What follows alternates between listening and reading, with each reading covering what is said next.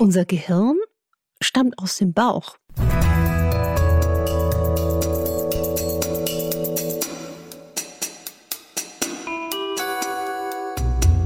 Dr. Anne Fleck, Gesundheit und Ernährung mit Brigitte.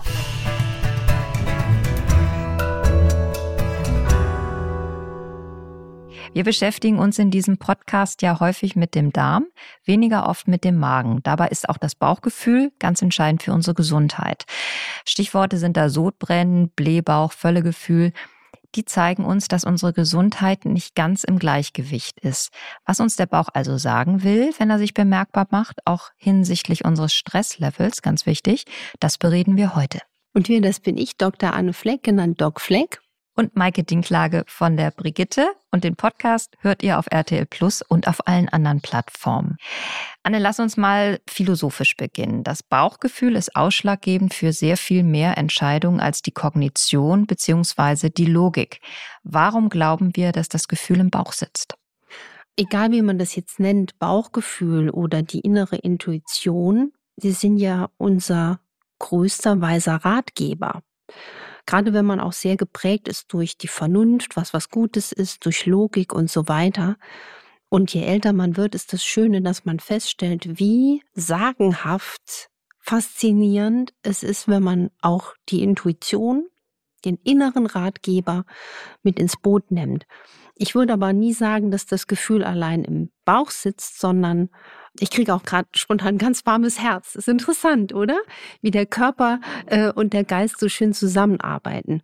Und was einfach interessant ist, dass diese intuitiven Entscheidungen in Anführungsstrichen aus dem Bauchhirn unterbewusst gefällt werden, auch manchmal ohne konkrete Anlässe. Die lassen sich einfach nicht rational klären. Da gibt's auch einfach nur dieses intuitive richtig oder falsch.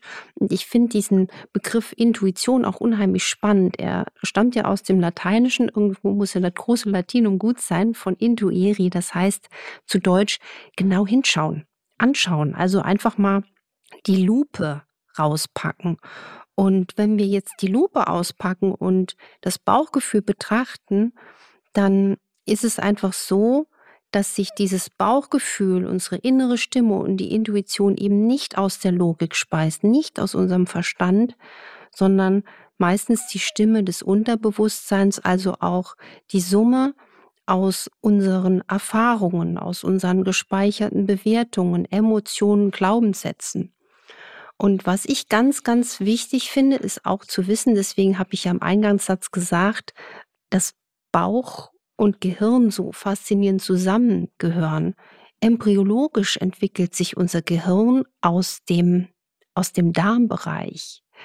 Und warum das Bauchgefühl auch wirklich eine Art Wunderhirn für mich ist, ist auch damit zusammenhängt, dass wir eine wirkliche unglaubliche neuronale Vernetzung haben in unserem Darm. Wir haben ja ein richtiges gastroenteritisches, neurologisches Riesenhirn.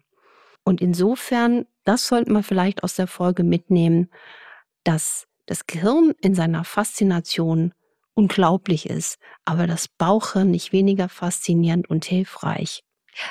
Dann kommen wir mal zu den Störgefühlen, die man in dieser Region durchaus manchmal hat. Das Völlegefühl zum Beispiel, wo man manchmal denkt, man, hm, so viel habe ich gar nicht gegessen. Wieso habe ich jetzt so ein, ja, so ein, so ein Druck oder einfach auch so ein Unwohlsein im Magen. Woher kommt das eigentlich? Also das kann natürlich verschiedenste Ursachen haben. Das kann vielleicht mit der Ernährungsweise zusammenhängen, wenn man jetzt sehr schnell, sehr hastig ist, viel Luft runterschluckt. Das macht allein Völlegefühl. Hier wäre einfach kleinere Bissen, gutes Kauen, nicht hastig essen. Dann nicht die Frage, was man isst, sondern wie man isst. Ist es Fastfood, zu stark gewürzt, zu scharf gebraten? Das ist zum Beispiel ein Tipp, das zu hinterfragen. Ähm, auch sollte man hinterfragen, ich sehe viele Menschen mit Völlegefühl, manche kriegen auch sehr starke Blähbäuche, dann hat das ein Problem als Hintergrund, was auf eine Art Histaminbeschwerde Histaminintoleranz, Mastzellaktivierung hindeutet, das sind oft Menschen mit einem erstens mal sehr großen inneren Stresspegel, weil das ja auch diese Histaminproblematik schürt, aber auch hohen chronischen Infekten. Zum Beispiel, die wissen meist gar nicht, dass sie bestimmte Infekte haben. Manche haben einen hohen Herpestiter, EBV-Titer. Das sind jetzt alles so Erfahrungszusammenhänge. Das heißt, hier muss man ganzheitlich rangehen, Entspannung reinbringen, Atemübung reinbringen, histaminarme Ernährung einbauen und versuchen, naturheilkundlich die Leber-Darm-Achse zu stärken. Also zum Beispiel eine Darmsanierung zu machen, wie ich sie im Energy-Buch wirklich bis zum kleinsten Detail beschrieben habe aber den Hintergrund zu verstehen. Und jetzt wäre noch die Frage, was kann ich tun? Also erstens mal Dinge meiden, die Völlegefühle auslösen. Fertiggerichte, Süßigkeiten, fertige Backwaren, Kohlgemüse kann blähen, Zwiebel können blähen, Kohlensäure kann blähen, scharfe Gewürze und umgekehrt natürlich hilfreich schon gegartes Gemüse, ungesüßte Tees, Fenchel, Anis, Kümmel, Melisse und auch solche Gewürze wie Fenchelsamen, Koriander, Oregano, Basilikum. Das kann man auch nebenbei immer mal einbauen in die Gewürzapotheke. Die sollten helfen, diese Völlegefühle zu lindern. Wenn man zu Blähungen neigt, hat man ja schnell das Gefühl, ich vertrage irgendwas nicht. Stecken hinter einem Blähbauch immer Nahrungsmittelunverträglichkeiten oder kann das auch auf richtig ernsthafte Darmerkrankungen hinweisen? Also die Ursachen sind in den allermeisten Fällen eher harmlos. Es kann natürlich eine Ursache auch geben, dass dahinter eine nicht erkannte Zöliakie steckt oder wirklich eine nicht erkannte Unverträglichkeit, zum Beispiel Fruchtzucker oder Milchzucker oder zum Beispiel auch eine bakterielle Fehlbesiedlung im Darm, im Reizdarm. Ich denke auch an Infektionen mit Dünndarmparasiten, die sind gar nicht so selten, wie zum Beispiel Gardia lamblia. Und oft verkannt sind auch Phänomene wie eine chronische Bauchspeicheldrüsenentzündung. Da merke ich, wird viel zu wenig Vorsorge medizinisch untersucht. Also die Bauchspeicheldrüsenenzyme bestimmen, die Pankreaselastase im Stuhl untersuchen und die Menschen schon, wenn sie gesund sind, darauf hinweisen, wie wichtig Bitterstoffe sind. Ne? Also Bitterspray ohne Alkohol, weil Alkohol liebt die Bauchspeicheldrüse nicht. Und deswegen richtig ernste Erkrankungen stehen meistens nicht dahinter, sondern oft sind es meistens dieses hektische Essen, vielleicht auch zu viel Kaffee, Alkohol, unzureichendes Kauen, aber auch Medikamente oder Antibiotika-Behandlungen können auch Blähungen verursachen, genauso, und das wissen die Frauen, die schon Kinder geboren haben, Schwangerschaft. Was kann ich denn gegen chronisches Sodbrennen tun? Also die erste Maßnahme ist ja da immer auf Fette und so gebratene Nahrung zu verzichten. Und, das kam noch als Hörerinnenfrage, darf ich noch Intervallfasten, wenn ich Sodbrennen habe? Also was ist das längste empfehlenswerte Intervall? Fange ich mal von hinten an. Das längste empfehlenswerte Intervall wenn eher so 12 bis 13 Stunden. Das Sodbrennen profitiert davon, wenn man sehr regelmäßig isst und zwar auch mit Zwischenmahlzeiten, Snacks, die vor allen Dingen Eiweiß liefern. Und das ist ein ganz, ganz wichtiger Tipp. Vor allen Dingen würde ich, wenn das jetzt sehr chronisch und langfristig ist, unbedingt empfehlen, dass man eine konsequente Magenspiegelung macht, um auch zu eruieren, wurde die äh, Schleimhaut schon massiv angegriffen. Und was auch wichtig ist, es gibt so ein paar kleine Tipps, die ich jetzt von der Ernährung empfehlen würde, wie zum Beispiel eingangs gesagt, zu fettes, zu scharf gebratenes, zu würziges meiden, ebenso Zitrusfrüchte, Tomaten, Schokolade, Kaffee und Alkohol oder überhaupt alles, was sehr stark gezuckert ist. Und ich würde auch darauf achten, zum Beispiel Dinge ins Spiel zu bringen, wie die Stressreduktion. Wenn zu viel Cortisol sprudelt, hat das auch einen Einfluss auf den unteren Ösophagus Sphincter, also den Muskel, der den Rückfluss von Mageninhalt in die Speiseröhre verhindert. Und wichtig ist auch eben, dass man zum Beispiel so Sachen nutzt wie Heilerde oder auch mit Leinsamen äh, Sud arbeiten. Man kann ja auch Leinsamen wunderbar aufkochen und das Getränk sozusagen über den Tag verteilt trinken. Aber nicht vergessen, immer, immer, immer das nicht in Eigenregie machen, sich fachärztlich untersuchen lassen, in den Magen und in den Sophagus reinschauen lassen Und vom Intervallfasten in extremer Variante, wie zum Beispiel 16,8, ist ausdrücklich abzuraten.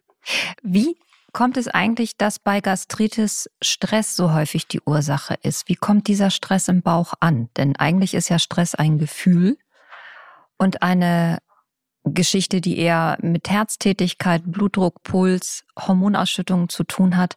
Wie kommt es, dass da gerade die Magenschleimhaut so empfindlich reagiert? Also das ist eine Frage, die kommt aus dem Fachbereich, den ich ganz wichtig und spannend finde, der Psychosomatik.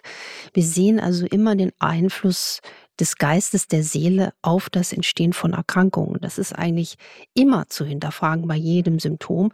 Es gibt ja in der Alltagssprache, allein schon in der deutschen Sprache, diese Zitate wie, das schlägt mir auf den Magen, wenn ich nur daran denke, wird mir schlecht, ich krieg wirklich Bauchweh warum gerade unser Magen-Darm-Trakt so extrem sensibel auf unsere seelische Balance reagiert, das ist nicht verwunderlich, weil wir wissen inzwischen, dass der Bauchhirn Faktor da eine Riesenrolle spielt. Es gibt ja inzwischen sogar eine Forschungsrichtung, die sogenannte Neurogastroenterologie, die sich eben genau damit beschäftigt, wie sich die Probleme der Seele im Zusammenspiel mit der sogenannten Mikrobiom-Darm-Hirnachse und dem enteritischen Nervensystem, also dieses Darmnervensystem auf den Magen-Darm-Trakt auswirken.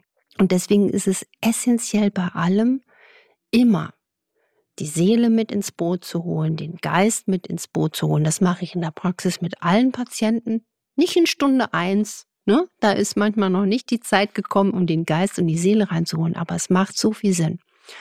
Und umgekehrt weiß man auch, wenn man anfängt, die Stressmodulation wirklich in den Alltag zu holen, dann kommen wir in die Regulation, in die Regeneration und das wirkt dann auch nicht nur einer Gastritis positiv entgegen, sondern auch präventiv ist das der größte Bringer neben dem Atmen, neben dem gesünder Essen, dem Bewegen und dem gesund Schlafen.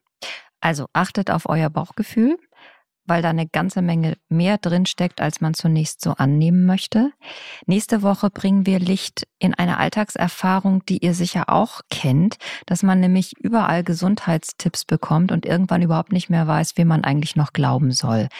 Das ist ein wichtiges Thema. Wir freuen uns jetzt schon auf die neue Folge. Kurzer Tipp noch. Anne könnt ihr auch bei RTL sehen, da gehört sie zu den RTL Docs. Die gibt's donnerstags ab 14 Uhr. Und Kontakt zu uns findet ihr über infoline.brigitte.de. Wir freuen uns auf eure Fragen und auf eure Anregungen und Meinungen und Vorschläge.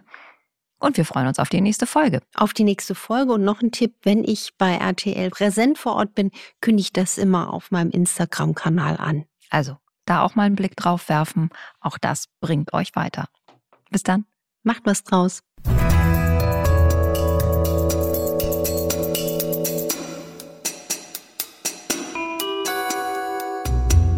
Dr. Anne Fleck, Gesundheit und Ernährung mit Brigitte.